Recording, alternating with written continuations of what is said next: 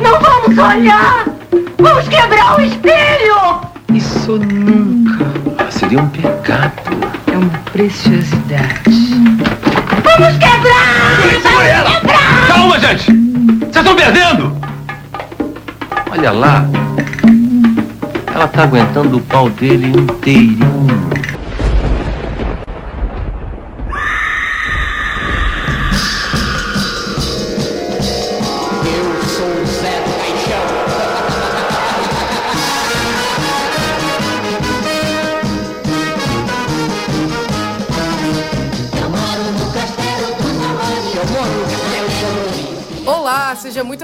À quarta-feira de cinzas do Esqueletos no Armário, o seu podcast de horror queer criado por três mulheres loucas de tesão mórbidas. Eu sou o Luiz e eu trouxe isso aqui pro programa, esse negocinho, os americanos chamam de poppers.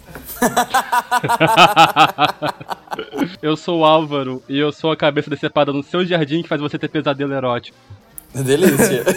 Goze, goze, sério. Nossa, séria. Sodomia, felação. Relação. Eu sou o João e minha libido só pode ser explicada por demônios hedonistas. Enfim, a gente tá aqui na quarta-feira de cinzas, pós-carnaval. Eu imagino que você deve estar com suas peles moídas, o seu fígado destruído e com muita herpes labial, eu espero. É. Pra. Vai se foder. Muita, três tipos diferentes. Segunda eu tô linda, quarta eu sou cinza, sabe? Então, Chanel. Mas não do tipo ruim. Não, do tipo ruim também.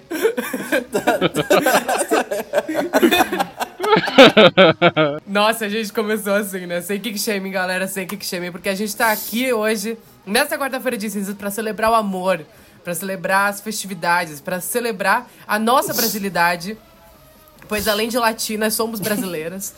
Como vocês sabem. É, então a gente decidiu fazer é, para esse carnaval, para comemorar o nosso carnaval do ano de Jesus Cristo 2024. A gente decidiu fazer um episódio sobre pornô chanchadas de terror. Que a gente chama pornô chanchada, a gente já chegou a falar em cima de matinê, mas a gente nunca chegou a se aprofundar muito. Então a gente vai recomendar três filmes que a gente considera tematicamente parecidos para você conhecer, que é Excitação, Reencarnação do Sexo e Espelho de Carne. E a gente vai ao longo desse programa recomendando algumas outras coisinhas para você assistir.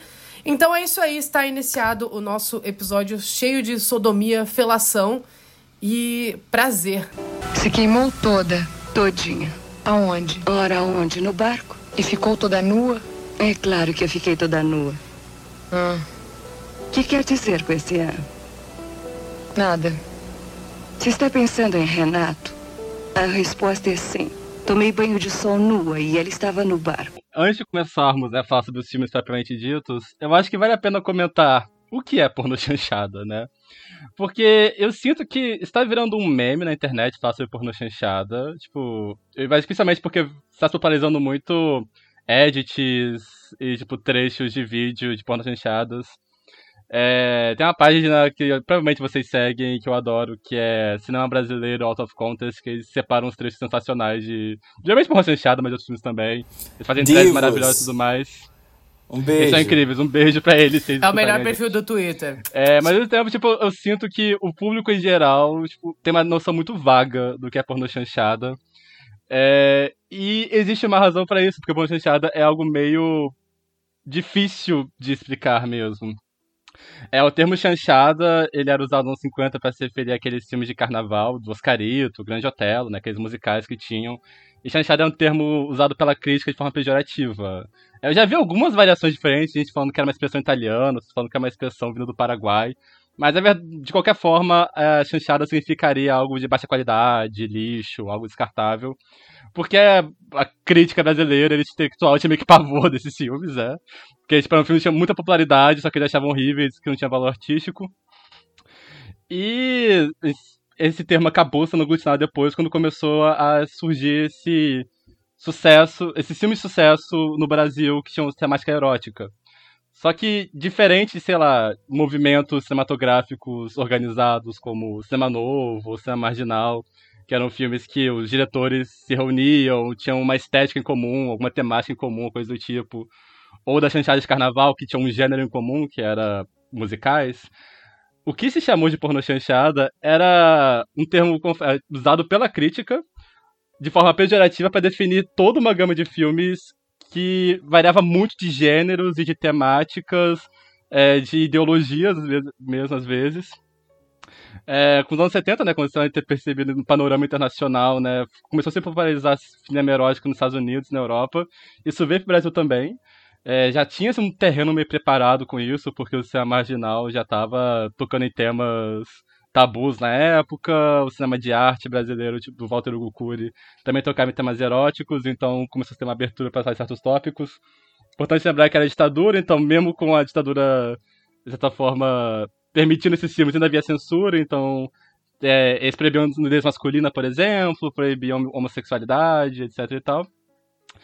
E o que se convenhou chamar de porno chanchado, né, era basicamente filmes que tinham essa temática de erotismo. É, e, novamente, de forma pejorativa. Foi um termo dado pela crítica de forma pejorativa. Os cineastas não se chamavam os seus próprios filmes de porno chanchada. Então você tinha é, desde filmes que eram basicamente rape and revenge, até filmes que eram comédias sexuais, filmes que eram dramas. É, são filmes tão distintos que você, tipo, tentar colocar eles lado a lado, você não consegue ver conexão nenhuma entre eles além da cena de sexo, né? Sei lá, tente fazer uma comparação entre, é, sei lá, é, E Agora José, que foi um filme que tinha cena de tortura no DOPS, com, sei lá, aquele filme de ladrão de calcinha que existia, sabe? Tipo, são filmes muito diferentes eles e categorizar com ponto fechado é algo muito vasto, né? Uh, então, tipo, estamos usando um parâmetro que eu acho que esses filmes que essa temática lógica é muito forte. É, existe algum setor de limitar uma questão temporal, de que seriam filmes até mais ou menos o final dos anos 70, e dos anos 80 pra frente, só filmes de sexo explícito seriam considerados porno chanchada. A gente tá usando basicamente a nossa régua de que alguns desses filmes são produzidos na boca do lixo, que eram filmes que era a, o pessoal produtora, o pessoal local que produzia é, as porno chanchadas, e outros mais porque é, o Espelho de Carne particularmente porque é um filme que tem uma temática sexual muito aflorada e já achei que combinaria junto com, conversar ele com esses dois, né? É, e o que era a Boca do Lixo? A Boca do Lixo é, tinha dois polos culturais principais do Brasil nessa época. O Rio de Janeiro tinha a Embra Filme, que era o órgão do governo para produzir cinema. E em São Paulo surgiu essa coisa muito peculiar na história do cinema brasileiro, que foi a Boca do Lixo, que era, como chamavam de forma pejorativa, essa rua de São Paulo, né? Que é, até aqui, era o cruzamento da Rua do Triunfo com a Rua da Vitória, que é um local que ele era conhecido porque ele tinha prédios que tinham produtoras e distribuidoras, tipo, a distribuidora da Warner, da Paramount, ficavam lá. Só que também era um bairro muito boêmio, tinha bares, era um bairro conhecido por prostituição e tudo mais. E lá é, ficavam essas produtoras que produziam esses filmes pensando no público, né? Tipo, eles são um apelo público, dependente de do, do que eles achassem que fosse dar dinheiro, eles saíram um filme sobre isso, não tinha nada muito. O que eu posso falar? Não tinha muita ideologia por trás, digamos assim, né? Tipo, os produtores achavam que ia dar dinheiro, davam na mão de alguém o orçamento. E eu falo que é um momento muito único na história do país, porque a história do Brasil, do cinema brasileiro, sempre foi muito vinculado com a necessidade de apoio governamental, né? Não falo que não estou falando como algo ruim, é apenas algo que existiu, existe até hoje a cidade de apoio governamental para isso. E a Boca do Lixo se destaca muito porque esses filmes eles tinham um apelo muito grande, eles davam muito dinheiro, e com o dinheiro que eles faziam, eles reinvestiam em outros filmes, né? Que é um esquema que, surpreendentemente, foi muito raro no Brasil ao longo da história. E ajuda-se muito também que essa era a época de recorde de cota de tela, né? Então, os cinemas eram obrigados a passar um filme brasileiro, então tinha uma demanda muito grande para se produzir um cinema brasileiro. E em alguns casos, a próprios é, cinemas que passavam se tornavam também produtores, porque assim eles podiam ganhar duas vezes. Enfim, todo esse parâmetro para falar que esse é o contexto né, no qual se surge as pornochanchadas. É, é muito interessante pensar nelas como sendo, como eu falei, um contexto muito amplo de pornochanchadas que eram feitas de forma muito é, reacionária, tinha outras que eram usadas para fins de denúncia, é, pontejadas que podiam ser muito conservadoras, outras que podiam portar temas muito liberais. Elas abordavam temáticas como é, anticoncepcional, homossexualidade, é, adultério, algumas delas davam com divórcio, que era relativamente recente no Brasil naquela época. tudo isso temática sexual e variando bastante em níveis de bom gosto, eu diria também. Isso muda muito nos anos 80 que começa a chegar o cinema pornográfico no Brasil, mas essa é outra história. Assim, ah, e outra curiosidade que eu acho interessante. Esse também foi um momento muito interessante no qual, a Boca do Lixo particularmente, o cinema brasileiro escapou da mão de herdeiros, eu diria, né? Não, não é fácil ser artista no Brasil, geralmente os que existiam eram pessoas que geralmente vinham de famílias que tinham algum tipo de tradição, ou de, sei lá, algum tipo de riqueza geracional ali. E a Boca do Lixo tem essa peculiaridade de que vários deles é, eram pessoas que não necessariamente tiveram uma, uma, formação formal no cinema, né, de fazer, sei lá, é, curso de cinema na USP, que era o que tinha na época. Como alguns deles vinham de classes baixas mesmo, sabe? O Oswaldo Candeias, ele era caminhoneiro, o, o Tony Vieira, que era um filme famoso por fazer uns filmes de machão, ele era ele era ex-trapezista de circo, sabe? Então foi um momento muito curioso na história do Brasil, muito interessante investigar mais a fundo e criar curiosidade em torno desse período das plantas chanchadas. É, e um nome muito. É, que acho que se destaca muito entre elas é o nome do Jean Garret. É, o Jean Garret, ele dirigiu Excitação, que é o filme que a gente vai comentar hoje. Mas achei muito interessante olhar os trabalhos dele, que ele dirigiu um filme muito famoso, que é o A Mulher que Inventou o Amor, que inclusive foi realizado pelo João Silveira Trevisan, o escritor do livro Devasso no Paraíso, o, aquele livro sobre a história da homossexualidade no Brasil. E o Jean Garret teve essa carreira bastante prolífica dentro da, da boca do lixo. Ele chegou a dirigir. Ele trabalhou tanto na parte que era softcore, quanto na parte que virou cinema pornográfico, né, mais hardcore. Ele que dirigiu o filme que tem o meu pôster favorito da história do cinema brasileiro, que é O Beijo da Mulher Piranha, que é uma paródia pornô do Beijo da Mulher Aranha. O pôster é muito bom. Tem tipo, é, zero Oscar quem ganha é o público, sabe? É uma coisa assim que tá na chamada. Tem inclusive uma paródia de chanchada do, de Tubarão do Spielberg, que o nome é Bacalhau. Peguem pra assistir, é excelente. Ah, isso eu não vi ainda, quero muito ver. É muito legal, é muito legal. era muito interessante. É... Tem algumas cenas muito interessantes, eu gosto muito da Corpo Devasso, que era uma que tinha temática gay, recomendo bastante também. Os Imorais, que é um melodrama do Fassbinder. Mas são especificamente de citação. É... O Jean Garret, né? Falando de Jean Garret especificamente. Ele tinha um interesse muito grande em cinema de gênero. Ele dirigiu alguns filmes com temática de terror. Também dirigiu eu acho que A Força dos Sentidos também, que é um outro de terror. Ele dirigiu o... A Mulher que Inventou Amor não chega a ser um filme de terror, mas ele tá na lista de 100 melhores filmes de fantástico brasileiro. É, a Excitação é um filme de 1977. E ele vai contar a história dessa, desse casal, que eles vão ficar nessa casa de praia, onde o homem recentemente cometeu suicídio. É, é, um filme, é um filme que vale a pena não comentar muito sobre ele, porque ele é muito mais sobre vibes e ele é, tem alguns plot interessantes. Mas basicamente sobre esse casal se mudando para essa casa de praia. E a mulher, ela começa a sentir uma coisa estranha na casa. Ela sente uma hora estranha, é, e isso se torna ainda mais claro quando ela começa a sentir que os objetos da casa, tipo, os objetos eletrônicos da casa, de alguma forma parecem estar se revoltando contra ela. Falando assim parece meio ridículo, mas é um filme muito sério e ele tem uma aura de pesadelo tão intensa que você compra essa proposta logo de cara, sabe? O Jean Garret, ele cria uma aura uma hora meio etérea nesse filme, que é muito interessante. Ele aproveita muito bem da escuridão. Aí você passa, tipo, nessa casa que fica de frente pra praia. Então na frente dela tá esse breu danado, essa imensidão toda. Então ele consegue aproveitar muito bem esse clima, essa situação para poder criar um clima muito opressor.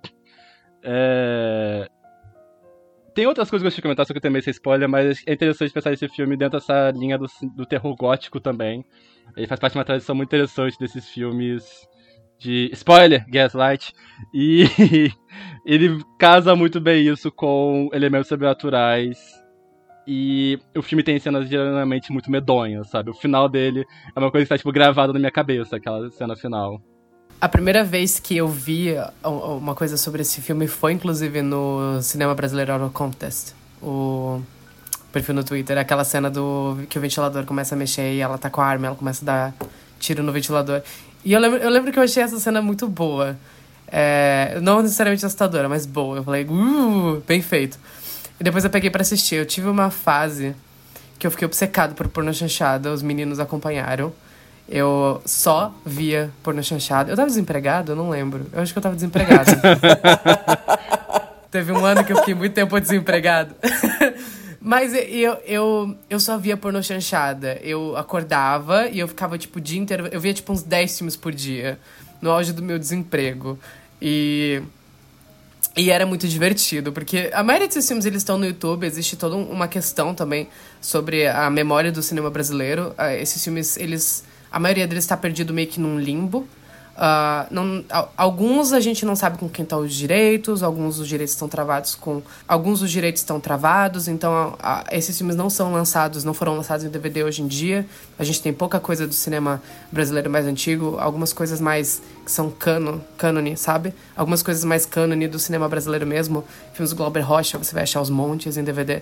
É, mas outras coisas, principalmente pornô chanchadas, elas estão muito perdidas.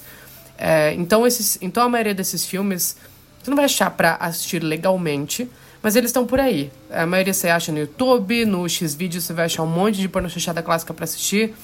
Perfis do, de drive do Twitter também postam geralmente. E alguns desses filmes eles são exibidos de vez em quando no Canal Brasil.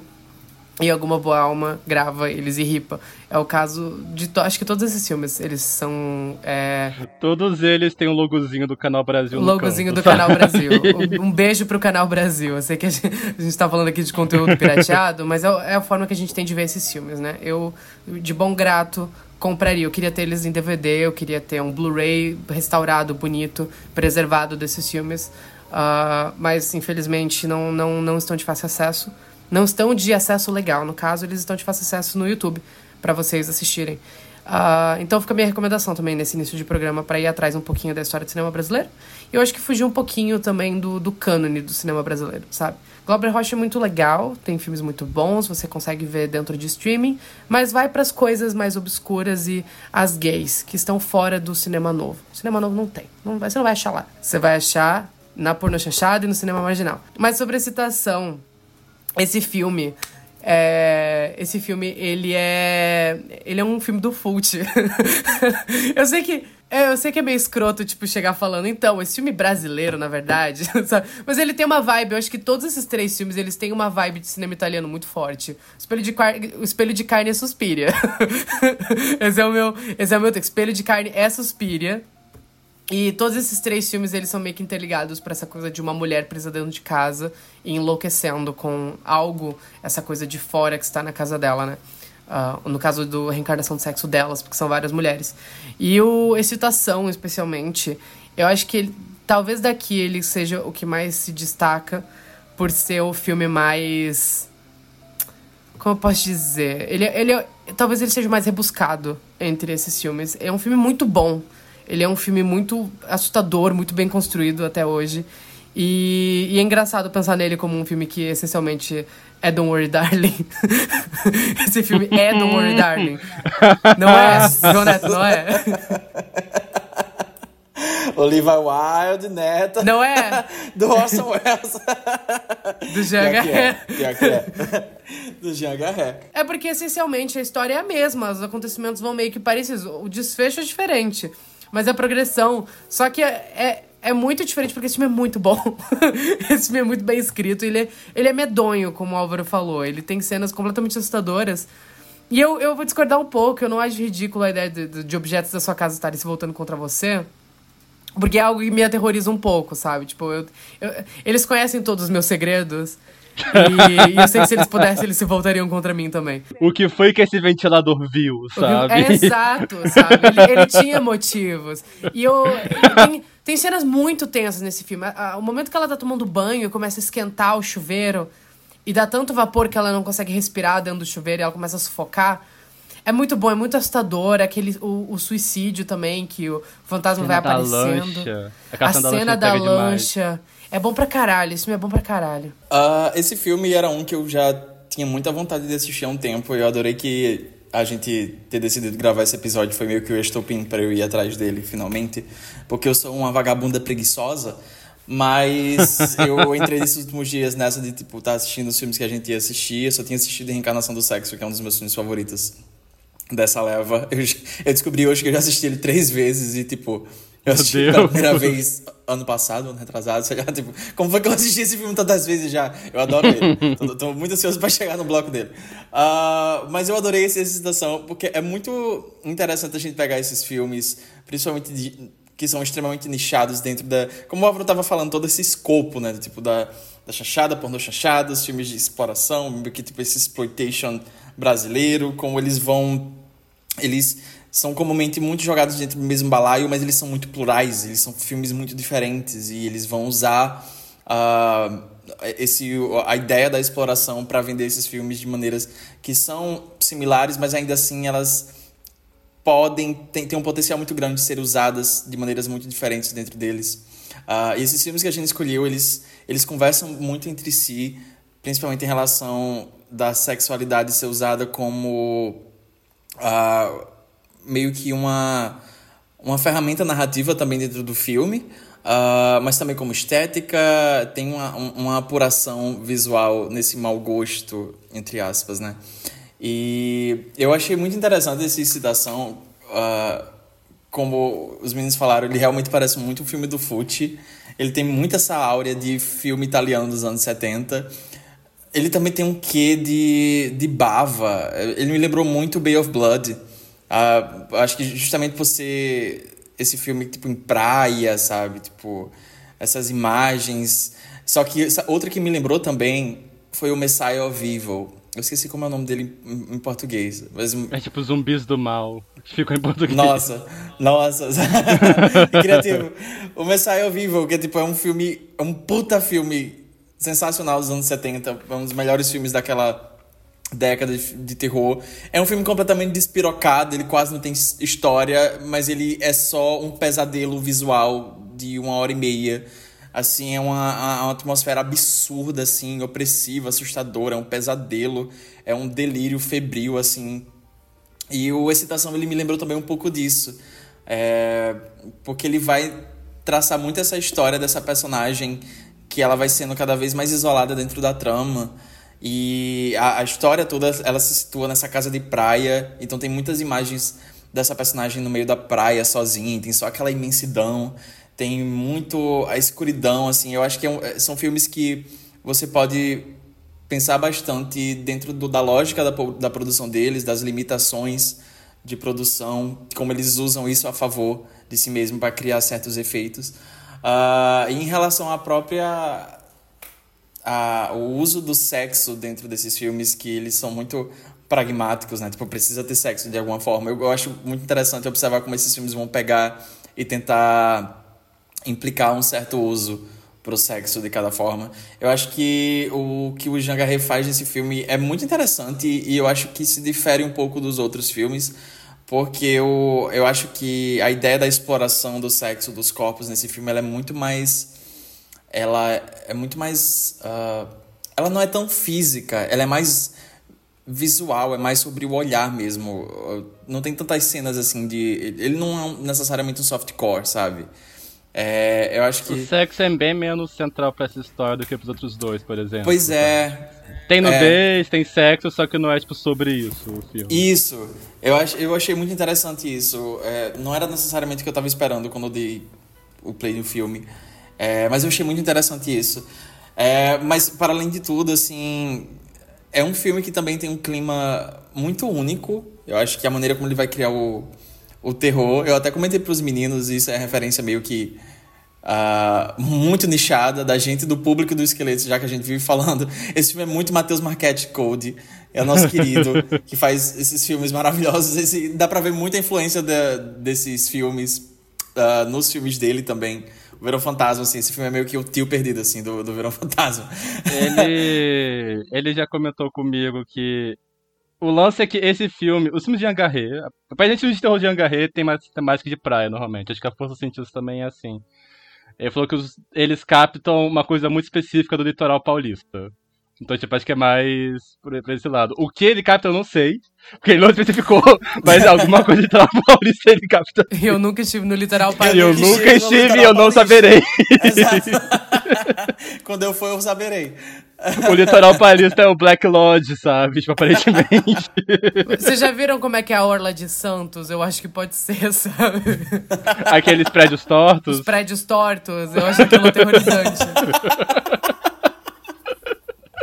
Mas é, é muito atmosférico. E daí, outro elemento muito importante de se comentar é justamente é o que o Luiz falou sobre como esses filmes eles não são eles não estão eles estão de fácil acesso aí mas a, a qualidade deles raramente vão, vai ser algo tipo remasterizado porque existe todo um processo muito complicado muito complexo é, para a preservação desses filmes mas eu acho que justamente para isso é, existe uma cultura muito própria de se apropriar dessas próprias subqualidades entre muitas aspas que esses filmes estão dentro do imaginário cultural, né?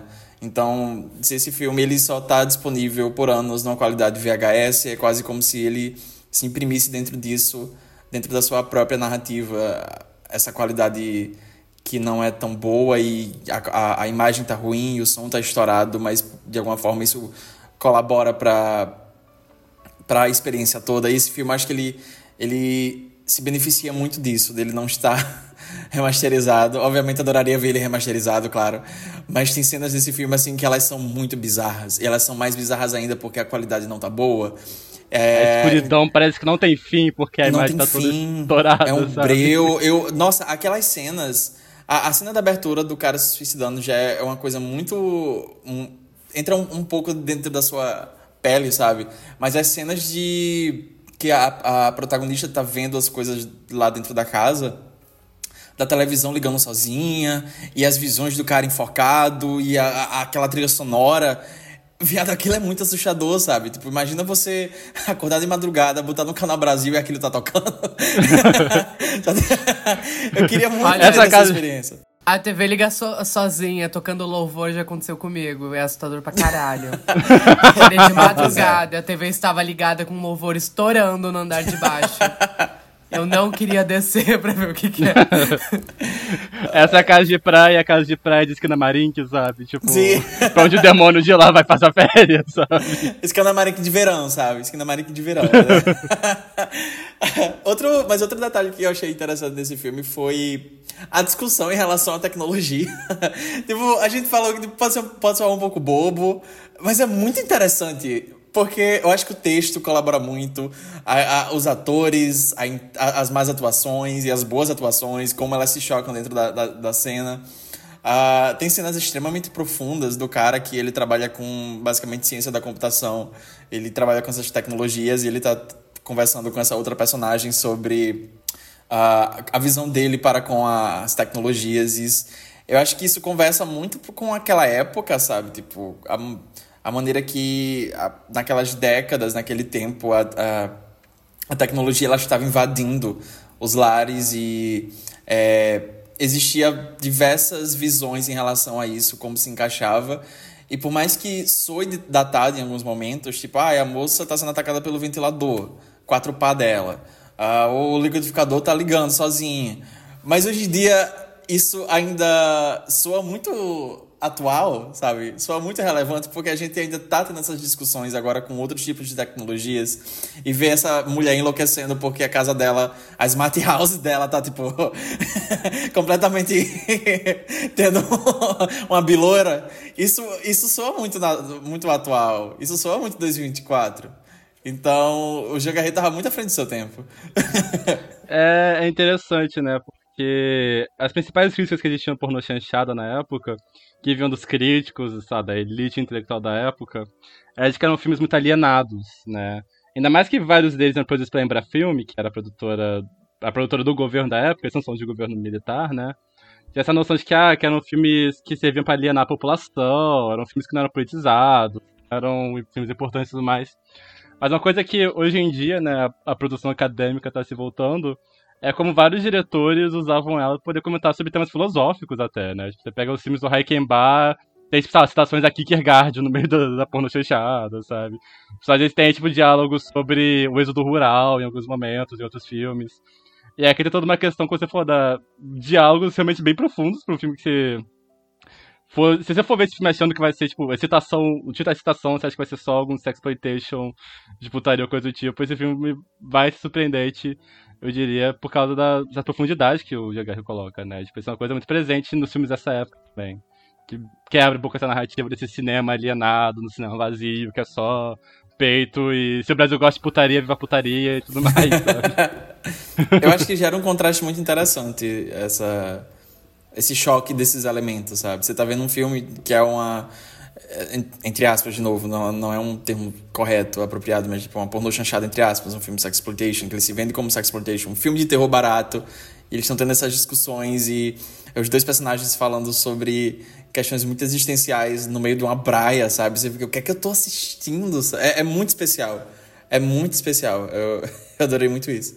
Ao longo desse programa a gente vai recomendando alguns outros filmes. Tem dois filmes especificamente que eles me lembram muito esse. Né? Se você quiser fazer um triple feature, assistir os três filmes, por favor, também, né? Assista os três filmes que a gente vai comentar aqui. Uh, mas se você quiser adicionar mais filmes para sua lista, tem um filme com a Carla Camurati que eu gosto muito, que o nome é Estrela Nua. Me lembra bastante desse. por causa de alguns elementos que são um pouco parecidos. A Carla Camurati ela faz essa dubladora que assume o trabalho de dublar uma atriz num filme que morreu. Né? Essa atriz morreu e antigamente os filmes brasileiros eles eram dublados porque a questão de captação de áudio no Brasil era muito difícil. É, é até hoje, inclusive. Mas aí a, mas essa atriz morreu e daí a Carla pega para assumir o papel. Uh, e o filme vai um pouco explorando essa coisa de perda de identidade, né? É quase um, um persona, só que versão porno chanchada. E tem uma cena que aquela Camulete faz um baseado de pentelho e fuma. É excelente. Esse filme é ótimo. E ele é muito. Ele tem um clima muito parecido com Excitação. Outro filme que eu gosto bastante. Não é uma porno chanchada, não, não é. Ele. Eu acho que ele é mais para lados de cinema marginal. Uh, que é o Enigma para Demônios que é um, acho que dessa época também, é de 76, se eu não me engano, não sei, não lembro. É excelente, é sobre essa mulher que é, acho que a, a mãe dela morreu.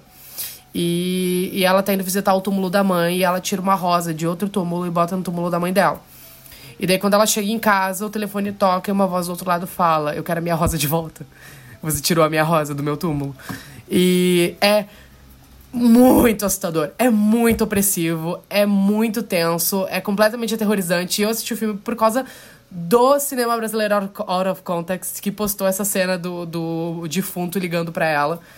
E é um filme enlouquecedor. Eu vi um dia de, de madrugada, assim. Eu tava entediado, não sabia o que assistir. Eu lembrei desse filme, eu botei no YouTube, tá lá no YouTube. E ele é enlouquecedor e eu acho ele bem parecido em clima também com excitação. Acho que são filmes que formam uma dobrada, uma triplada, uma maratona legal com esses filmes. Quando eu recomendo, você não vê, mas quando o cinema brasileiro out of context recomenda, você vê.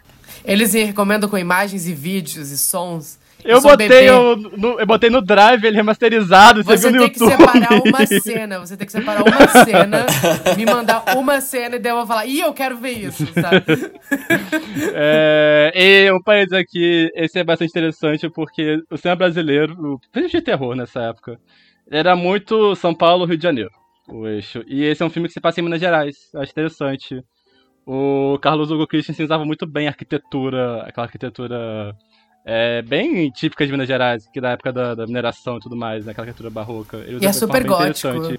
É super gótico esse filme. Ele parece, ele parece um filme europeu. Ele, ele tem muito uma pegada, tipo, é a Europa no Brasil, só que é Minas Gerais. Achando engraçado, porque esse filme já foi adaptado pra uma lenda urbana do Gugu. Quem, quem lembra, lembra, sabe? É que esse é um conto do Carlos Drummond, na verdade, né? Aí ah. virou o filme e virou a lenda urbana do Gugu, que é o fim da linha da cultura pop, sabe? Você fez algo que é importante, em algum momento virou uma lenda urbana do Gugu. Eu faço tudo o que você quiser. Deixo você me comer como você bem entender. Meu negócio não é homem. Eu gosto de mulheres cheirosas, macias. E por isso não pude ficar em São Paulo. Minha família descobriu tudo. Não aguentei a barra. Ok, bora pra reencarnação do sexo, bora gozar, sabe? É. reencarnação do sexo. Uh, esse filme, como eu falei, eu descobri hoje que eu já assisti ele três vezes. Uh, eu realmente não lembro como. Ah, Luiz. Foi durante esse delírio febril assim, que o Luiz estava tipo, assistindo. Foi. Ele tava, tipo, mandando várias fotos e cenas desse filme pra mim, enquanto ele tava assistindo e narrando e contando o que tava acontecendo. E tipo, cara, olha como essa cena é filmada, sabe? Tá mostrando as bolas do cara enquanto a mulher tá sentando nele. E daí, cara, ela, ela arrancou a cabeça do cara. E ela tá usando. E, o que, eu, tipo, meu Deus do céu, o que é que tá acontecendo nesse filme? Eu preciso É que- assistir.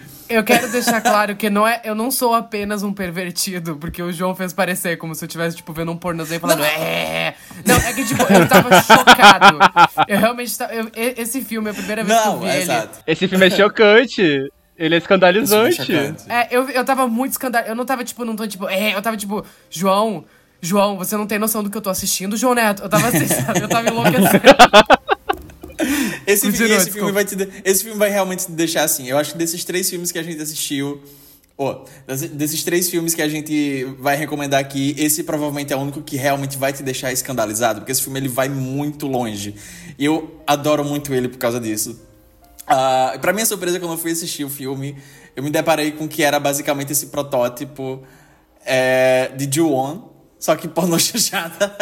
Esse filme é basicamente Ju-On, o grito, só que numa versão muito mais deslocada, porque ele vai contar a história dessa fazenda amaldiçoada, onde ah, esse fazendeiro descobre que a filha dele tá tendo um caso secreto extremamente sexual com um caseiro. Ele resolve matar o caseiro a machadadas.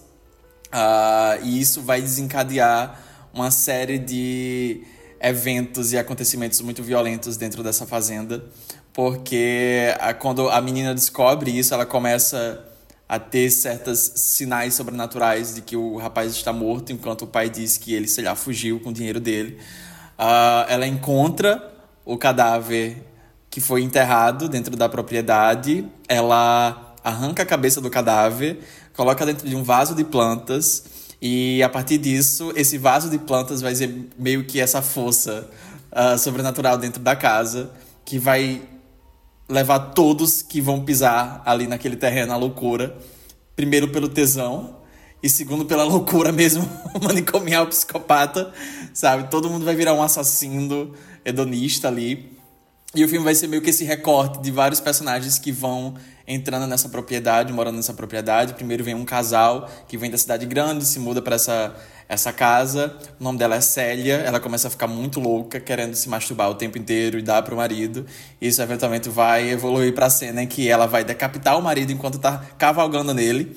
É sensacional. Você não vai assistir É uma cena como essa. medonha. É medonha. medonha, É medonha. Ela é gritando, sai daqui, essa cena é horrível. Nossa! Nossa! E a voz. É, É, assustador. a- é muito É assustador. assustador. É assustador, muito é realmente assustador. aterrorizante. Esse filme ele tem uma potência. Deixa eu ver quem foi que dirigiu esse filme. Luiz Castellini. Olha aí, Luiz. É, Esse cara, ele realmente tem uma potência pra criar imagens perturbadoras. É muito especial. Porque esse filme é muito bem dirigido. Eu quero deixar muito bem claro isso. Ele é muito caprichado. Ele é muito caprichado. Nos enquadramentos, os movimentos de câmera, tem coisas que eu fiquei babando, assim. Eu fiquei. Eu queria ter filmado isso. Ou eu queria estar na sala onde isso foi filmado, eu queria ter visto. Tem um shot desse filme que eu acho perfeito, perfeito. Esse filme ele devia ser. Esse, filme devia acontecer um lançamento, alguma coisa para as pessoas, tipo, botarem esse filme nos anais da história do cinema. Literalmente os anais. Tem uma cena que, que todos os fantasmas estão transando na cama. Acho que é quando o psicólogo entra na casa. E daí tem aquele, tipo, o, o marido da Célia, o gostosinho do começo.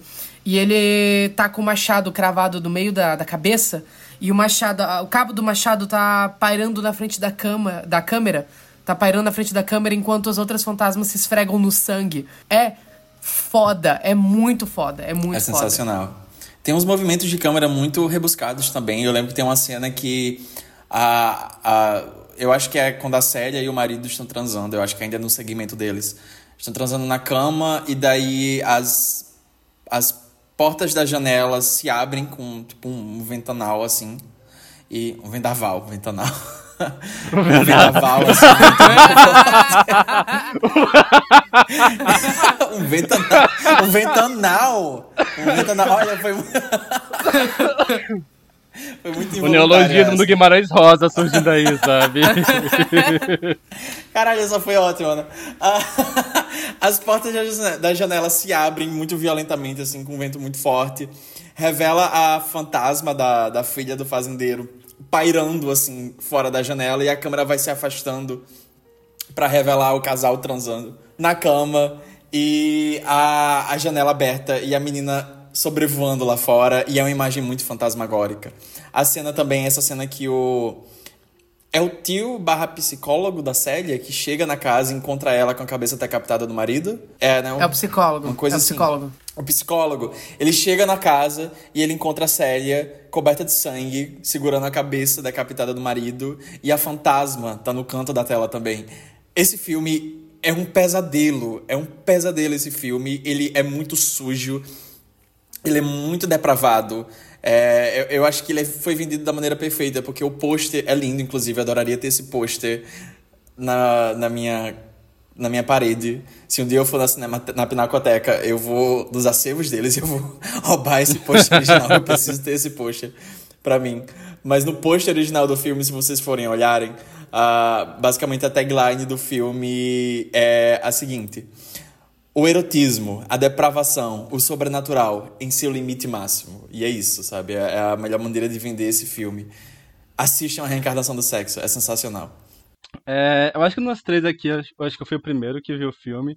Eu de um jeito muito curioso, que foi uma pessoa que me segue falou: Ah, você que gosta de cinema de terror queer, dá uma olhada nesse aqui que é interessante. Eu já tinha ouvido falar dele, já tinha visto o pôster no, no filme, só que não é um filme que eu tinha visto pessoas comentarem. Aí eu fui dar play pensando, ah, sei lá, vai ser uma porra chanchada de terror, deve ser. Achei, achei que seria alguma coisa meio de terror comédia, uma coisa meio engraçadinha. Quando foi minha surpresa esbarrar com esse filme, tipo, que ele tem imagens realmente aterradoras. E é um filme que realmente consegue criar uma situação muito. É, de, de um mal iminente mesmo, sabe? Eu gosto muito de como esse- ele vai é, usar essa questão da sexualidade de uma forma muito sombria ao longo do filme, sabe? Tipo, sexualidade é essa coisa meio imperiosa, uma coisa incontrolável, uma coisa muito ligada com a morte, né? Com a pulsão de morte, a coisa destrutiva. As pessoas estão é, enlouquecendo de tesão, só que não de um jeito sabe, engraçado, como pode parecer com essa frase, mas tipo, é algo realmente violento. E é um ponto interessante que é, a entidade, né, que afeta e enlouquece as pessoas. É uma coisa que eu preciso comentar, né? O filme são vários. São várias historinhas, né, que acontecendo, são vários segmentos que tem no, no filme. Tem uma hora que tem uma moradora que é uma lésbica, tem outro casal que entra, tem uma hora que entra meio que um- uns hippies invadindo. E no final tem um, meio que um desfecho é, amarrando todas essas narrativas. É, eu acho e eu- a forma como a entidade se manifesta é principalmente através das mulheres, né? E eu acho muito interessante é, pensar nisso, que pode ter uma leitura é, de ver isso como sendo um estereótipo misógino, né?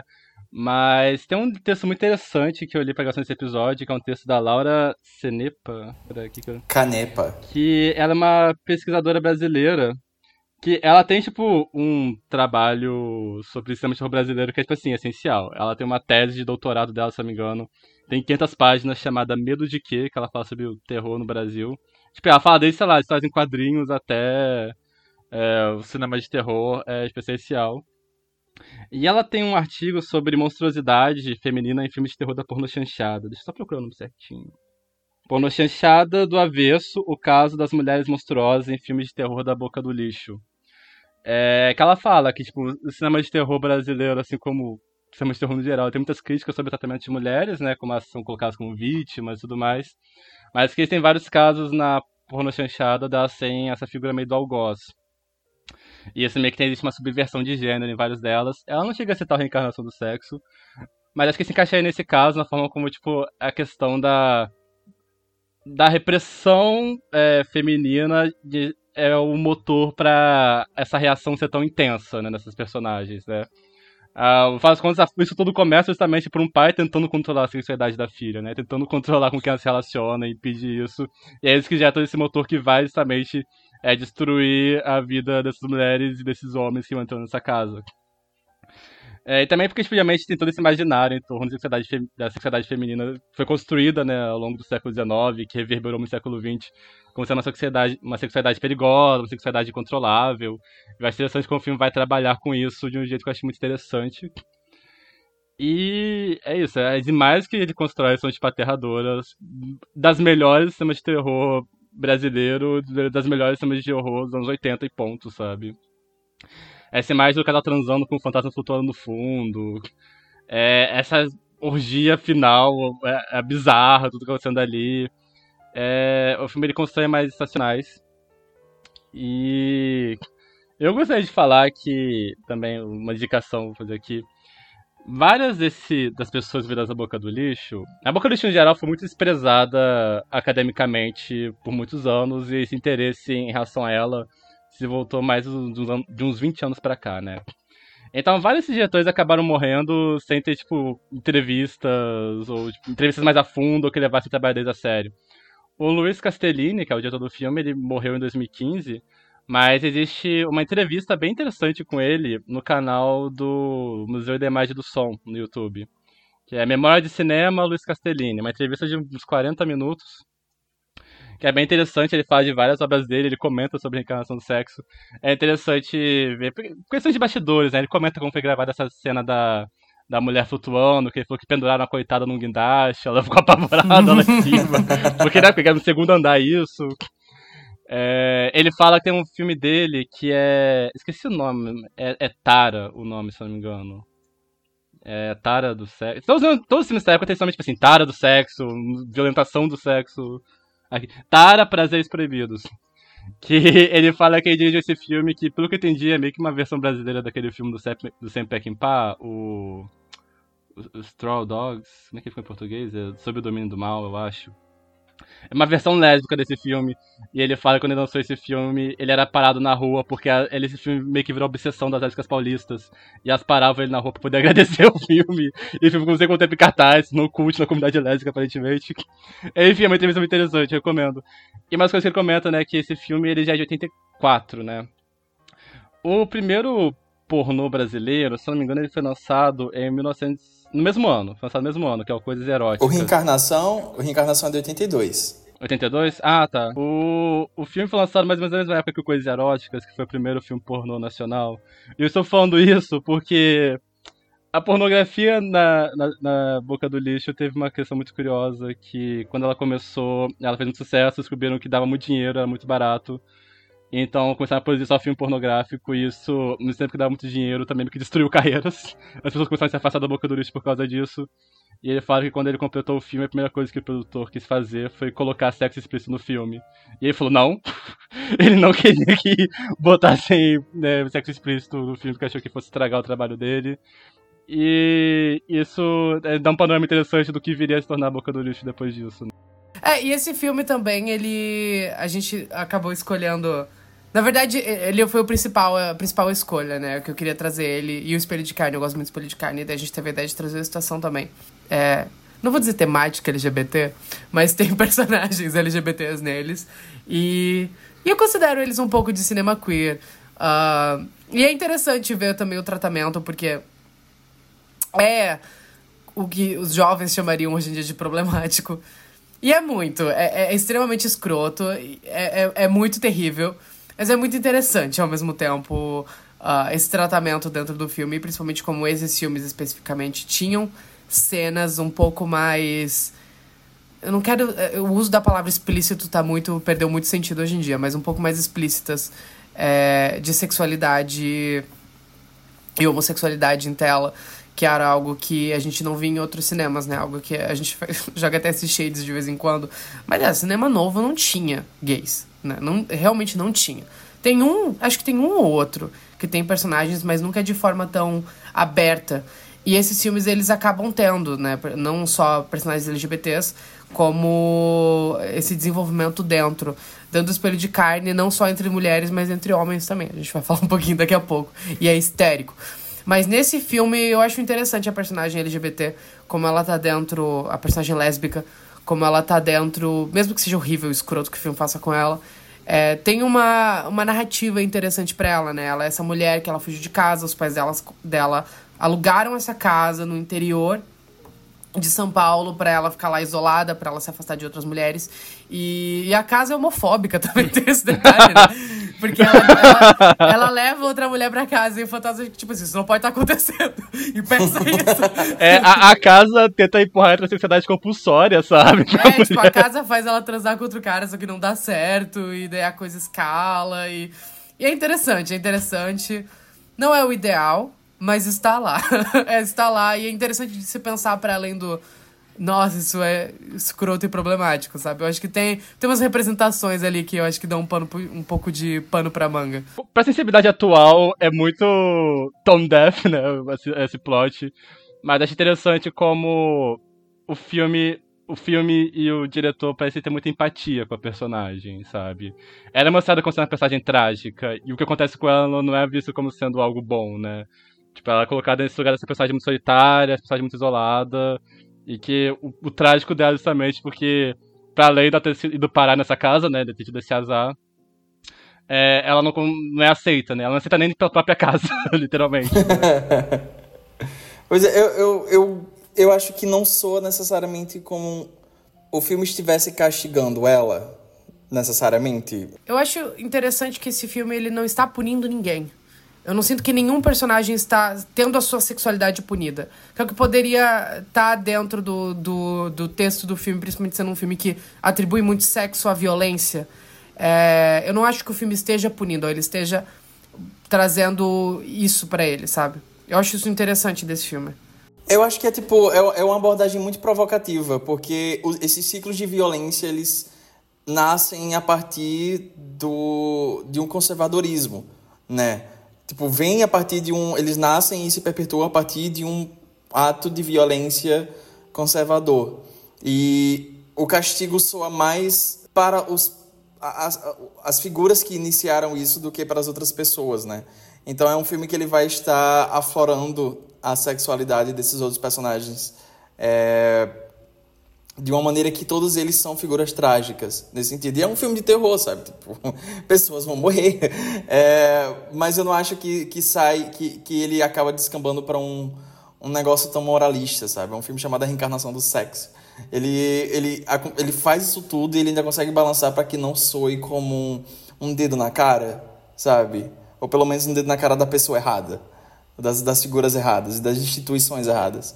Então eu acho que isso é algo que prevalece bastante nele, né? Você vai falar que também tem uma questão de classe muito interessante, né? Porque o cara que morre ele era o caseiro. Parte da revolta do pai é porque ele era um pobretão, né? Que tá tendo caso com a filha. E as pessoas que entram na casa geralmente são pessoas ricas, né? Que estão naquela situação, que são, acabam sendo afetadas, né? E, e daí, eu, só pra fechar, eu, eu gosto muito do senso de humor desse filme, que ele é muito. Ele é muito escroto, ele é muito perverso. Eu lembro que depois do segmento das lésbicas, quando a polícia encontra os corpos, ah, e daí eu lembro que alguém fala que esse cara era caminhoneiro. Aí alguém solta assim, que irônico, né?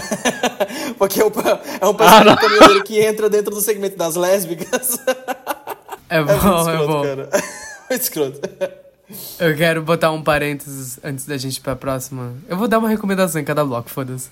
É, se você quiser, tiver curiosidade de ver um pornô brasileiro dessa época. Porque ele está categorizado como uma pornô chanchada, mas tem sexo explícito nele. Você vai ver pênis penetrando em vaginas.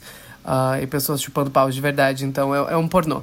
Que é um faroeste brasileiro chamado. Um pistoleiro chamado Papaco. Ou Papacu. e esse filme. Eu mandei uma cena desse filme pro João Neto. Você não conhecia, João? Você não conhecia esse clássico? Não é histérico que eu te mandei? Você lembra Cara, que eu esse te filme é mandei? incrível. Qual, que é- qual, qual das. Qual das. É a, assim, cena, é a cena que ele come o, o cara que acho que ele é paraguaio. Sim. É, pi- a piada com paraguaio, sabe? Ele fica, não, ah, estou, re, ah, estou arregaçando as minhas Pancho pregas. Villa? Não, Pancho Favela. Escroto. Existia um compilado do. Tipo, fizeram uma edição do filme sem as cenas de sexo que tava no YouTube uma época. Era o filme completo, só que sem as cenas de sexo. Ah, mas aí perde um pouco da graça, perde um pouco da graça. ai, que as cenas de sexo são ruins, elas são feias. É, é um pouco, mas tá lá, sabe? Eu acho que ele tá lá pra ser apreciado. E tem gays nesse filme. Tem um, um cara de uma hospedaria que ele, tipo, ele, ate- ele atende o, o papaco dando pra outro cara, sabe? Ele fica, tipo, só um segundo. E ele tá lá assim? É ótimo. O protagonista desse filme, o cara que faz o papaco, é o Fernando Benini. Você conhece o Fernando Benini de nome? Fernando Benini, ele tem uma filmografia muito interessante. Porque, primeiro, ele está no filme Orgia, ou O Homem que Deu Cria. Que é o filme. Já ouviu.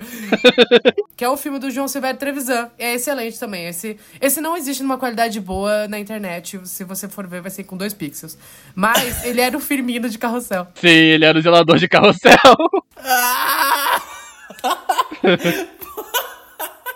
Ele tá, supostamente, não que eu tenha visto, ele está no, numa porno chanchada explícita também, que é tipo Adão, Eva e Companhia, que é um filme tipo. Tem todas as siglas LGBTs daquele filme, que ele faz a cobra que deu a, a maçã pra Adão e Eva, só que a maçã no caso é um, é um vibrador, sabe? Enfim, é um filme curioso, esse também. A, a filmografia desse cara é muito fascinante. Ele tá numa comédia de 1968 chamado Hitler de Terceiro Mundo. Sim, era um filme do Cinema Marginal, se não me engano, esse. Enfim, querido. É muito engraçado, porque a filmografia dele para em 89 com um filme chamado Dama de Paus. É...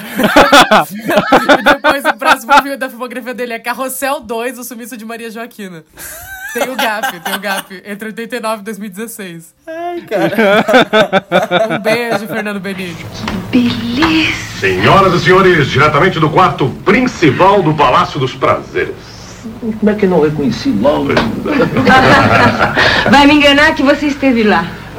Pergunta ao Álvares. Hum, Álvaro me jurou que nunca viu esse espelho antes do leilão. Mesmo que tivesse visto, eu perdoaria. Já perdoei. Muito obrigado.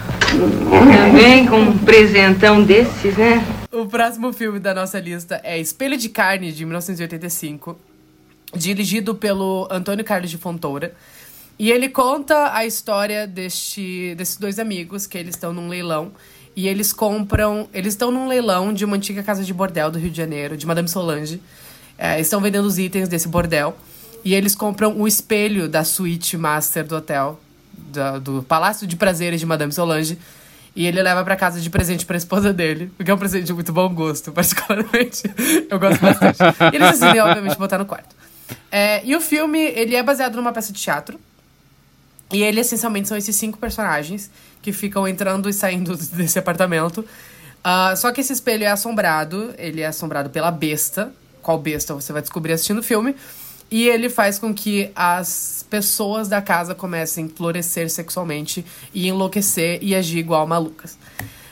Esse filme, ele é fascinante. Eu ouvi falar desse filme muito novo por causa do Jovem Nerd. O Jovem Nerd tem um, um, um episódio de porno chanchada.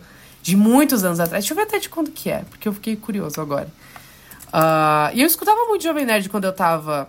Quando eu tava na escola, é a minha fase de heterossexualidade compulsória. É um, é um episódio do podcast de 2011, que o nome é Como Eram Gostosas as Pornochanchadas. E eu fiquei muito com esse, esse filme anos na cabeça. É, até alguns anos atrás, quando eu fui maratonar uh, porno chanchadas e eu lembrei da existência dele. E eu fiquei, ah, é o espelho de carne que o Jovem Nerd falou. Ah, E eu sou obcecado por esse filme. Eu sou obcecado por esse filme. Eu acho que eu fiz todo mundo aqui assistir. Porque Espelho de Carne é perfeito. E eu fiz muitas pessoas assistirem Espelho de Carne. E ele é um filme muito, muito, muito fascinante. Muito fascinante, porque ele vai falar sobre essa dona de casa, essa dona de casa rica, da burguesia carioca. Esse a gente sai da, da, da, da boca do lixo, a gente vai para pro Rio de Janeiro. Eles falam onde eles moram? Não lembro. É na Barra da Tijuca. É um apartamento gigante na Barra da Tijuca. É óbvio que é na Barra da Tijuca que se passa história, sabe? Onde mais se passaria? E, e eles, elas vão simplesmente enlouquecendo, desde poucas coisas. Elas têm uma vizinha que é uma mulher divorciada, que é a Maria Zilda. E um dia ela chega falando: Ah, eu tô atrasada pro trabalho, ah, pra tomar café da manhã. Ah, e dela, daí a Maria Zilda ela vai se maquiar no, no espelho, no espelho de carne. E ela faz uma maquiagem super exagerada. e daí elas começam a se maquiar juntas, é uma cena super meio December, assim. Delas se maquiando juntas e falando, ai, você. ela, ela vira ela fala, nossa, mas você parece uma diaba. É ótimo, é ótimo. E esse filme ele é muito engraçado. Tem esse detalhe também, porque eu acho que os outros dois são mais filmes de terror. Esse tem elementos de terror, mas ele essencialmente é uma comédia. Esse filme é histérico de engraçado, as coisas. E ele, e ele vai escalando num, numa coisa de. de você realmente não saber pra onde ele tá indo, mas ao mesmo tempo ele é meio que uma grande sketch de pessoas enlouquecendo sexualmente. Tem um momento que a protagonista, a Helena, ela ela tá meio que ficando doida por causa do espelho. Ela não consegue mais limpar a casa. O marido chega do trabalho e a comida tá, tá tipo, a comida do café da manhã na mesa. Ela não cozinhou nada porque ela ficou igual uma maluca, se maquiando, fazendo chifre na cara. E daí ela contrata uma, uma empregada pra limpar a casa e a empregada começa a surtar e se masturbar na cama dela. E daí ela e a amiga entram no quarto e a empregada fica, ai, eu nunca fiz isso, eu sou adventista. E ela, Eu sou adventista! eu sou adventista. Não, tem, tem que falar com sotaque carioca, porque o detalhe especial desse filme é que todo mundo fala igual Cristiano Torlone, sabe? É verdade. Que dá um Cristiano! Era! Somos E a, a amigas. que você chamar Helena dá muito o ar de. Deu a louca no Manuel Carlos, sabe? O filme inteiro. Esse filme é histérico, esse filme é histérico e é suspiria. Quando ele vai pros toques de terror, o espelho fica conversando e ele brilha vermelho e é umas cenas noturnas que eles jogam um, um azul pra você conseguir ver o que tá vendo e é aquele azul misturando com vermelho. E ele termina no morgia, é histérico, é histérico. Eu amo espelho de carne. Que tem o Daniel Filho nesse filme. Tem o Daniel Filho nesse filme. E o Denis comendo Carvalho. o cu. Comendo o cu do Denis Carvalho. Comendo- No pelo. Porque ele perdeu Sem no capa. poker. Foi dentro. ele nem cuspiu. Foi no seco. Cara, esse filme é muito especial. Eu, eu, ele me pegou também de surpresa. Dentro dessa maratona, eu acho que ele foi o primeiro que eu peguei, assim, pra, pra assistir pro episódio. Justamente por causa disso, ele meio que essa comédia. Ah, e eu, eu, sabe, descobri depois que eu assisti o filme que ele era baseado numa peça, fez algumas coisas fazerem mais sentido. É, assistindo, mas eu ainda fiquei também muito interessado na maneira como ele vai adaptar essas coisas da peça do teatro pro, pro cinema e pra esse meio diferente pro audiovisual, né? Eu acho que são escolhas muito interessantes. Porque o filme, no geral, é isso, sabe? Esses personagens saindo, entrando desse mesmo apartamento. Não tem muito. Eu acho que tem. Se tiver uma cena externa, é demais. Que é quando na cena que a vizinha pede pra usar o apartamento da Helena pra fuder com o cara que ela marcou o encontro, sabe? E daí a Helena sai do apartamento, fica lá na frente do apartamento, e quando ela sai, ela, ela volta. E daí eu acho que é essa a única cena que eu lembro, assim, de ter uma, uma externa. Porque de resto é só essas, essas- esses mesmos espaços, assim. É, e isso dá uma certa... Um, um certo sufoco, assim, um- um- uma claustrofobia em relação a isso. Esses personagens, eles estão muito presos dentro disso. E o espelho ele vai ele, ele vai tentar aflorar e, e despertar essa, essas ideias nesses personagens. Eu acho muito interessante porque parece também ao mesmo tempo é uma paródia, é um deboche dessa dessa classe, né, desses personagens, são os personagens ricões assim dentro dessa burguesia carioca. Só que tem também essas denota- denotações assim de classe, de, de gênero também. A personagem da Maria Zilda, ela é constantemente ah, existe certas conotações assim na- nas interações deles porque ela é divorciada, é desquitada, é desquitada. E daí existe também essa cena da, da empregada, porque nesse ponto do filme quando, exi quando existe essa, quando acontece essa cena da empregada, acho que quase todos os personagens já estiveram, já experimentaram certas os efeitos assim do do espelho em certo ponto, né? Então eles estão começando a se permitir mais, eles estão ousando mais, as mulheres estão fazendo essas maquiagens bafônicas, sabe? E, e sentindo mais desejo, e o marido não para de se masturbar, o Denis Carvalho fala que, não, não, não parou de se masturbar ultimamente. É, só que quando isso acontece com a empregada, isso é negado, entre muitas aspas, dela, né? Tipo, não é possível que ela esteja tentando fazer isso, sabe? Enquanto o resto do filme é basicamente esses personagens se permitindo ah, esse prazer, esse hedonismo dentro das vidas deles, né? E eu achei muito interessante que no final ah, tem uma cena quando eles vão começar uma orgia, basicamente uma suruba, ah, a Helena grita olhando pro espelho porque ela tá tendo essas visões que ninguém mais vê. No espelho ela tá vendo esse cara, esse homem, que é uma besta no espelho. Essa besta não é mostrada, evidentemente. Ah, mas todos os personagens acabam vendo também e eles olham pra câmera e eles começam a descrever o que eles estão vendo, que são basicamente essas cenas assim de bestialidade, sabe? Tem essa besta e tem essa mulher e eles estão fazendo coisas absurdas e obscenas e eles estão igualmente assombrados e fascinados Ela por tá isso. aguentando o pau dele inteiro. eles tem falam muito assim. fascínio, tem muito fascínio, sabe? E eles estão falando isso diretamente pra câmera. Então é quase como se estivessem nos exposendo como pervertido, pervertidos também. Eu achei uma, uma adaptação muito interessante de teatro. Não sei como eles faziam isso no teatro. Ah, mas a- o jeito que eles executam isso dentro do filme é muito interessante. Daí termina tudo numa suruba e a gente costumava ser um país de verdade, sabe? Brincadeira, esse filme, esse filme foi feito no meio da ditadura, não vou falar isso, sabe? Mas é, eu, que- eu quero deixar claro que, né? Não, já tinha acabado. Acabou um ano antes, acabou um ano antes. Ah, foi o ano antes, desculpa, eu faltei essa aula. de história. 84, Não, esse é de É, 85. foi 84. Nossa, que, que saudade do governo Sarney, sabe?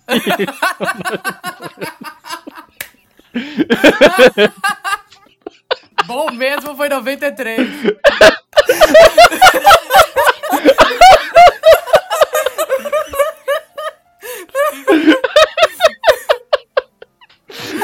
aquele, tweet da Bibi Rexa.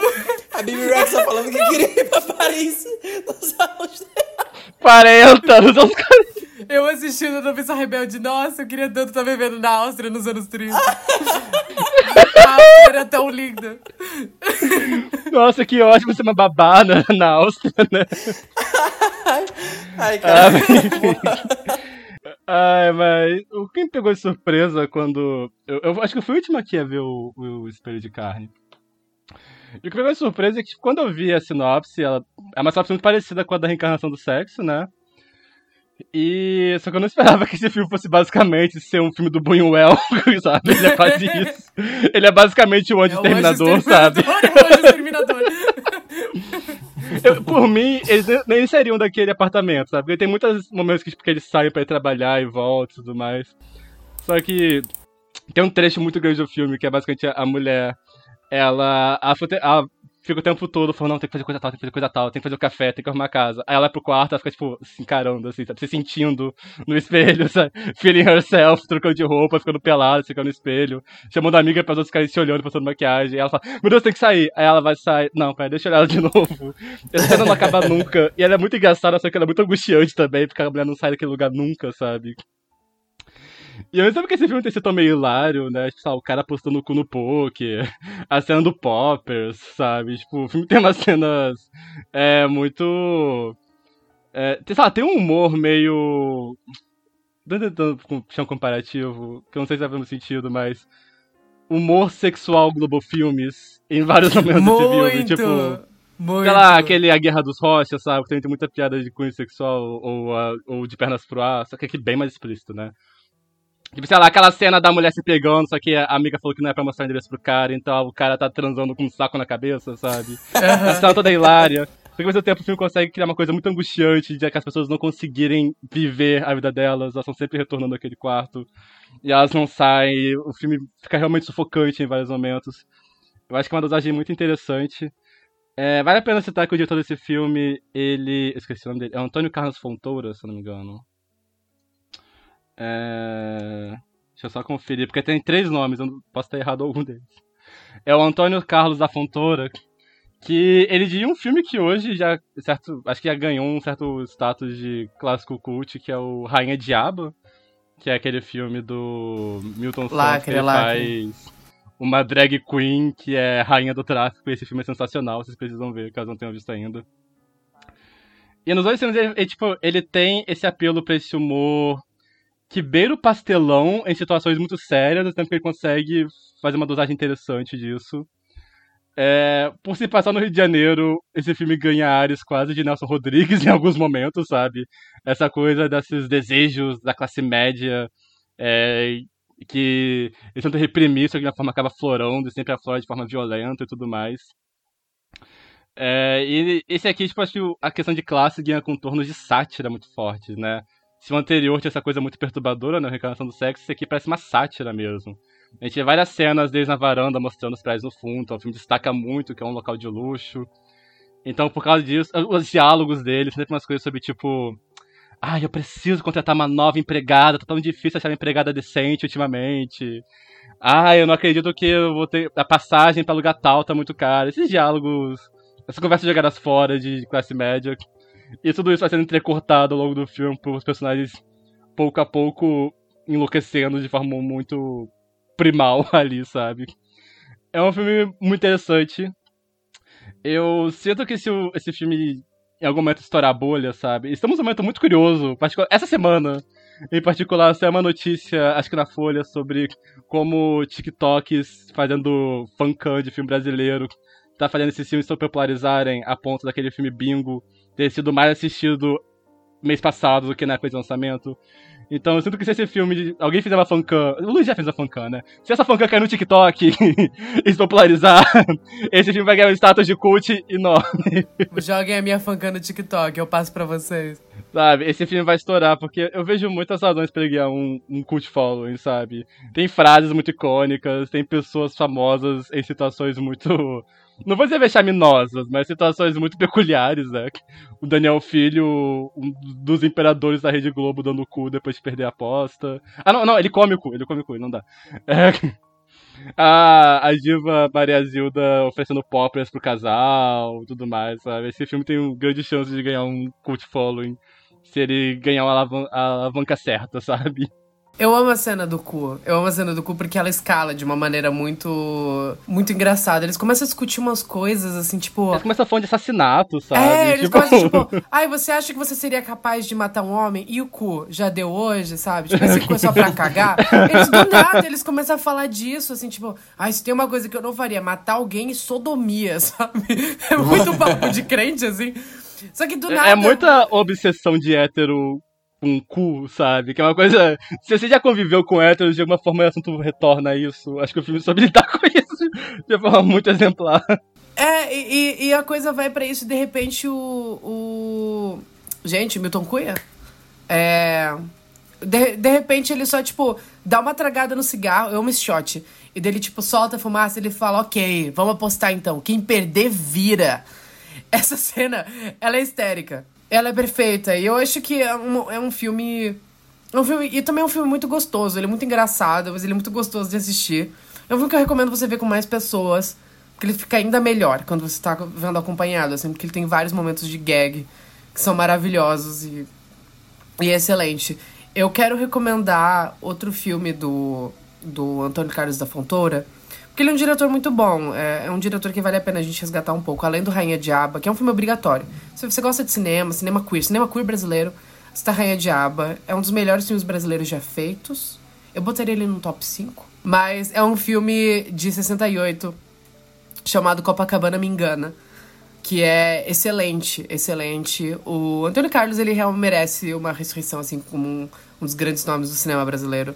E o casal principal desse filme é o Odete Lara e o Carlo Mossi, o bissexual Carlo Mossi, que foi um dos homens mais bonitos que já pisou no Brasil. E esse filme é lindo, ele é incrível. Recomendo muito o capítulo sobre o Carlo Mossi no Devasso do Paraíso, porque a história de vida dele é uma coisa inacreditável, sabe? É, é, é fantástico, é fantástico. Ele foi sugar baby de um egípcio milionário falsificador de obras, sabe? E, e quando o cara foi preso, ele herdou e usou dinheiro pra criar uma produtora no Brasil, sabe? How can you not say cunt? That's sabe? O Carlo, o Carlo Mossi, o Carlo Mossi merece. Ele tá num filme com a Vera Fischer, que eu adoro, que é Essa Gostosa Brincadeira 2. É uma comédia romântica incrível. E ele dirigiu um filme, acho que em 77, que o nome é Ódio, que é um thriller, assim, é tipo um thriller de vingança. É muito bom também. Eu gosto muito do Carlo Mossi e Gisele. Eu não sei se eu, eu, eu quero jogar pro Twitter, assistam Gisele, porque é um filme histérico, histriônico e completamente escandalizador, assim. Ele é, ele é um filme amaldiçoado, Gisele. Mas Gisele... Mas, Gisele. A primeira cena do filme é um colo... O filme começa com um versículo da Bíblia falando sobre, sei lá, Sodoma e Gomorra ser destruída. E em seguida tem um close-up em dois cavalos transando. E depois corta pra cena de sexo na cachoeira enquanto toca Beatles, sabe? Então, assim, grande filme. Grande filme. Ah, outra curiosidade sobre o Antônio Carlos Fontoura é que ele dirigiu Meu Nome é Gal, o original. O documentário, não o filme da, da Sophie Charlotte, mas da Gal Costa apresentando as músicas que tem a famosa famoso vídeo do Meu Nome é Gal, sabe? É, foi ele que dirigiu também. De todos os diretores que a gente citou até agora, né? O Jean Garret e o Luiz Castellini, ele é o único que tá vivo. E ele tem Instagram, então vão seguir ele. Um beijo, Antônio Carlos! Te amamos. Capaz dele ouvir a gente também, se a gente mandar pra ele. Tomara, eu vou mandar pra ele. Eu vou mandar uma DM pra ele. Gosto muito do seu trabalho. Adoramos seus filmes. Talvez a gente tenha visto pirateado ou não. A gente viu, a gente viu e ele sabe.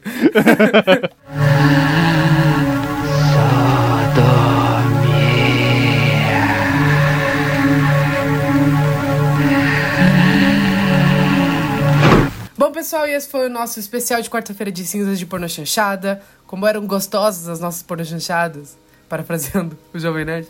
É... Esqueletos do Armário, espero que vocês tenham gostado. Arroba Esqueletos Gays em qualquer rede social você acha a gente. Se você quiser conferir também no site é esqueletosnoarmário.com. Se você gostar do nosso projeto, quiser ajudar a gente e conferir conteúdos exclusivos que a gente está preparando esse ano, vá para o nosso Apoia-se, que é apoia.se barra Esqueletos Gays. A gente tem um projeto de spin-off focado em revisitar a série Twin Peaks episódio a episódio e a gente chegou na nossa meta, então ela começará a ser produzido e postado no Apoia-se. Então, se você quiser ouvir a gente falando da série, ele vai primeiro para apoia depois disponibilizado para todo mundo, mas lá também vão ter alguns episódios exclusivos disponíveis. Então, apoia.se barra esqueletos gays. Toda semana a gente vai estar publicando e os episódios saem primeiro lá também.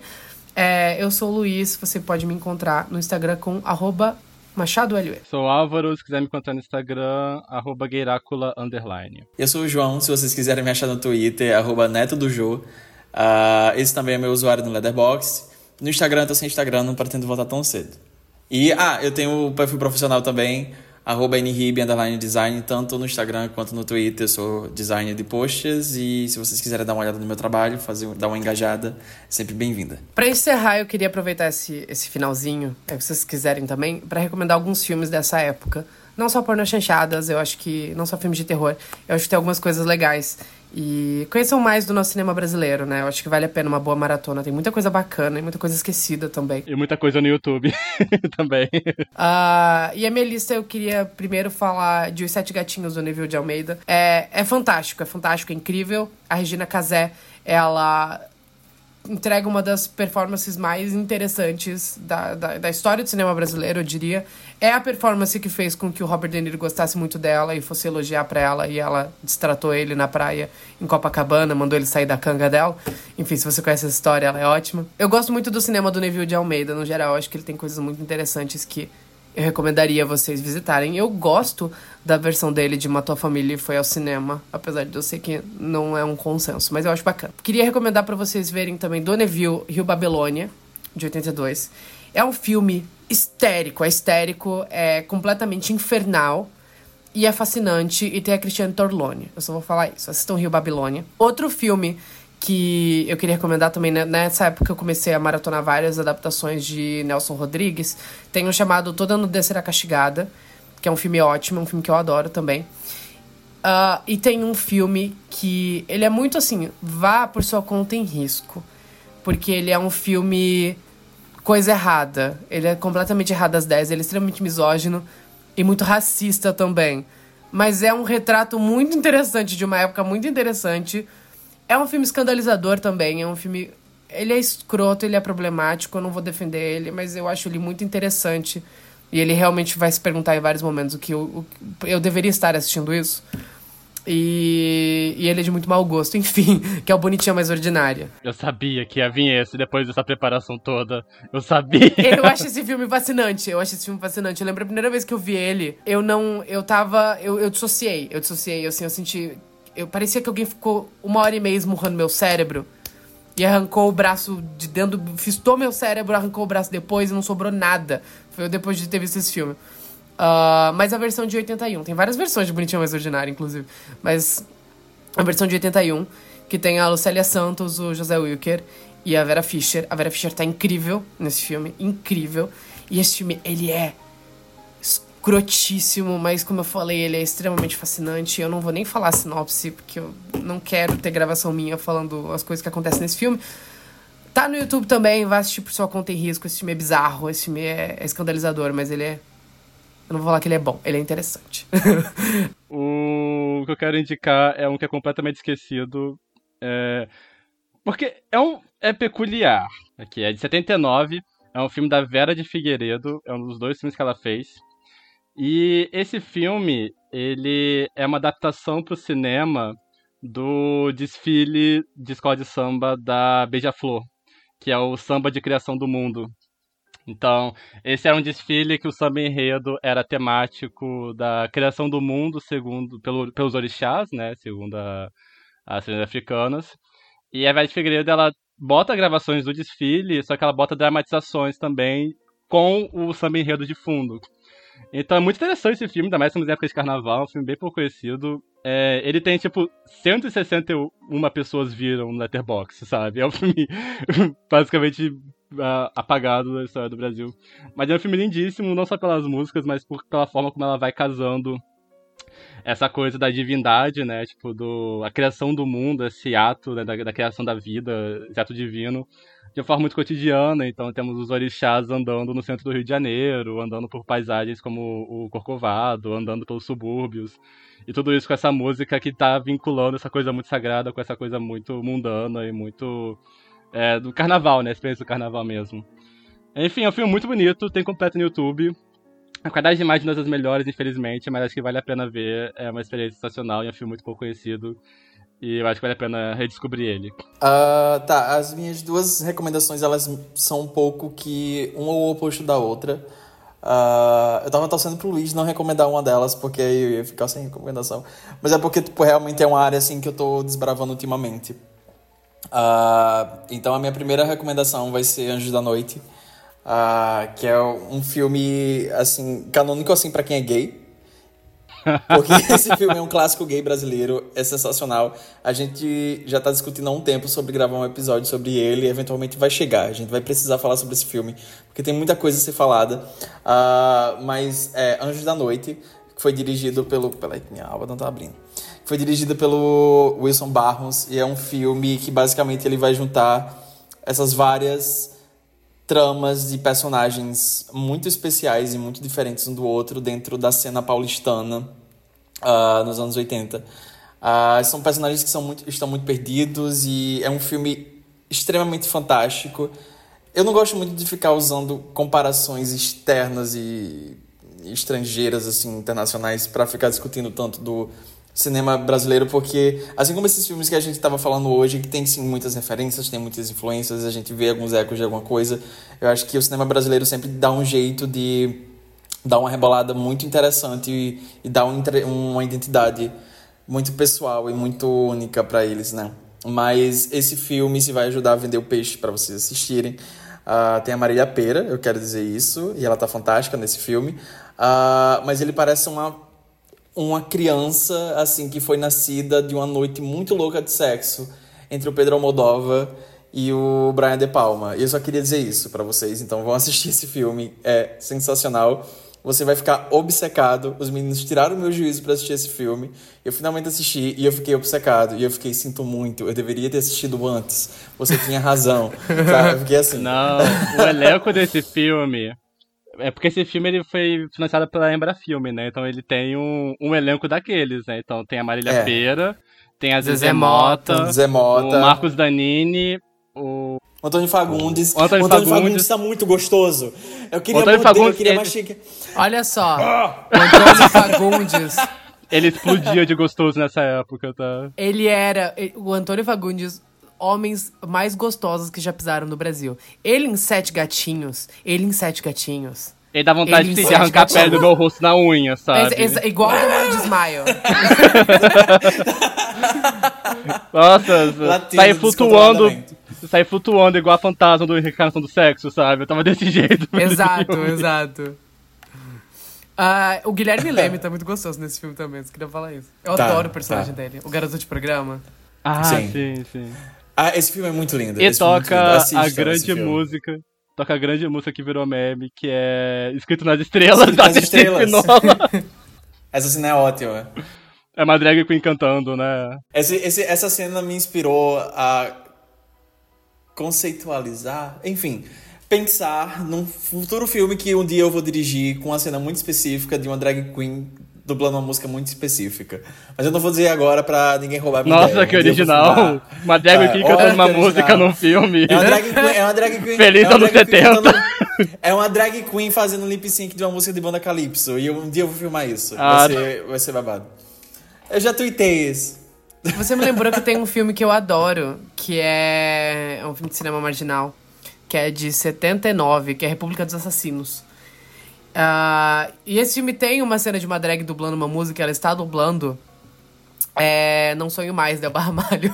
E. Tudo. É bom. República dos Assassinos é muito bom. Ele se passa. Ele meio que conta uh, como agiu o Esquadrão da Morte uh, durante a época da ditadura militar.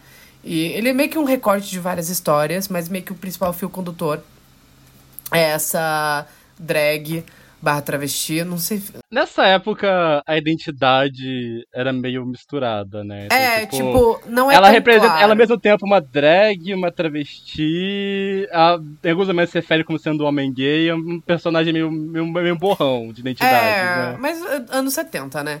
Uh, Brasil, anos 70. E, e o amante dela é assassinado e ela vai buscar vingança. Meio que a história é essa. E é um absurdo, é um absurdo. E vem a minha, provavelmente, minha frase favorita do cinema brasileiro, que é uma cena em que ela está num tribunal uh, sendo interrogada. E daí ela tá contando a história de, de quando ela conheceu o, o marido dela que foi morto pelo Esquadrão da Morte. E daí ela começa a dar uns detalhes. Uh, eu não lembro exatamente o que ela fala, mas o juiz bate na mesa e fala: Ah, tipo, olha a boca, olha o jeito que você fala aqui. E daí ela responde: Mas doutor, você não me trouxe aqui pra contar. Você não me trouxe aqui pra ouvir coisas escabrosas? Olhe bem para mim, eu sou uma coisa escabrosa. É... E essa cena é perfeita. Eu amo, eu amo, essa, eu amo esse momento. É um dos grandes momentos do cinema brasileiro para mim. E é lindo e é fantástico. E. Ai, eu amo esse filme, eu amo esse filme. Um detalhe que o, o marido dela que é assassinado é o Tonico Pereira, que vocês devem conhecer por A Grande Família. Ele era o chefe do Lineu. Lineuzinho! Era ele! Lineuzinho, Lineuzinho! A minha segunda indicação é uma indicação muito, muito, muito específica, muito curiosa. Uh, que eu queria agradecer ao Rodrigo, que é o meu professor barra orientador que apresentou esse filme dentro de uma aula que ele estava dando sobre cinema brasileiro. Aí ele fez uma aula basicamente falando sobre o gênero de ficção científica dentro do cinema brasileiro. Ele fez um recorte bem interessante falando sobre como não tinha muito espaço para fazer ficção científica. Uh, até hoje também não tem tanto assim. Uh, mas aí ele apresentou esse filme que é muito especial e eu fico muito feliz de ser uma das 350 pessoas que logou esse filme no Letterboxd, uh, que se chama Abrigo Nuclear.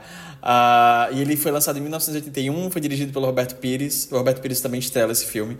E ele é basicamente uma ficção científica ecopolítica que se passa num futuro não tão distante, onde aconteceu um holocausto nuclear e a superfície ficou completamente inabitável.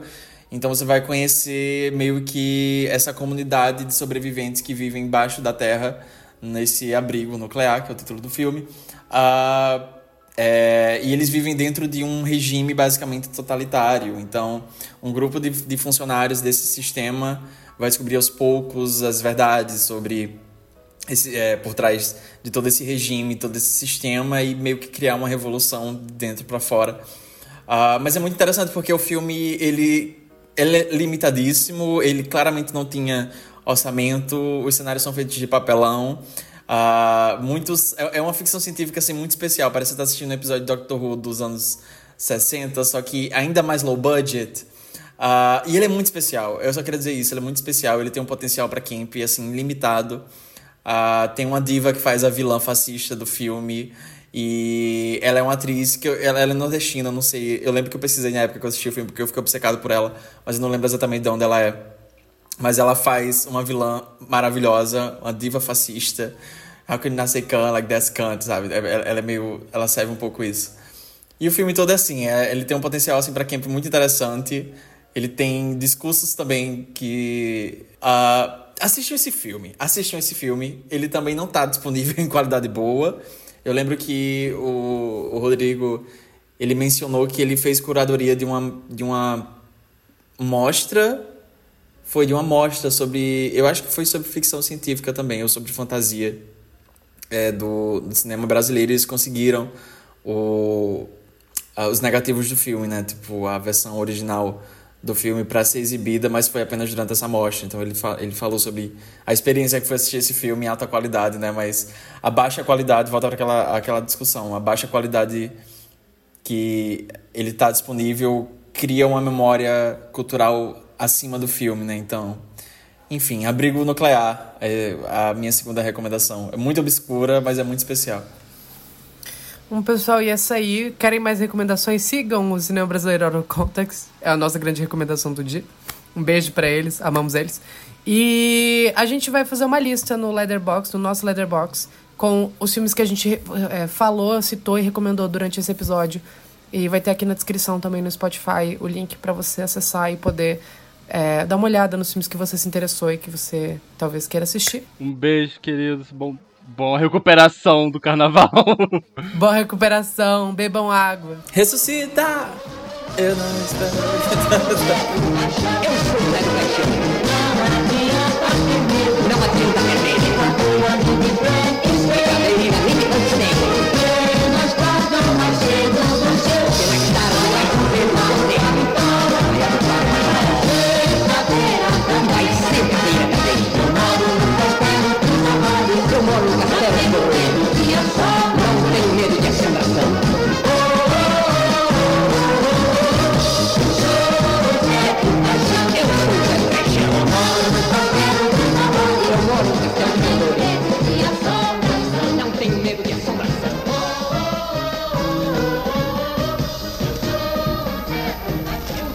Eu anotei pra falar minha frase favorita de Rio do Babilônia, mas eu não falei, que é: O Brasil é o único país no mundo em que as putas gozam, os cafetões se apaixonam, os traficantes são viciados e o dólar no câmbio negro é mais barato que o câmbio oficial.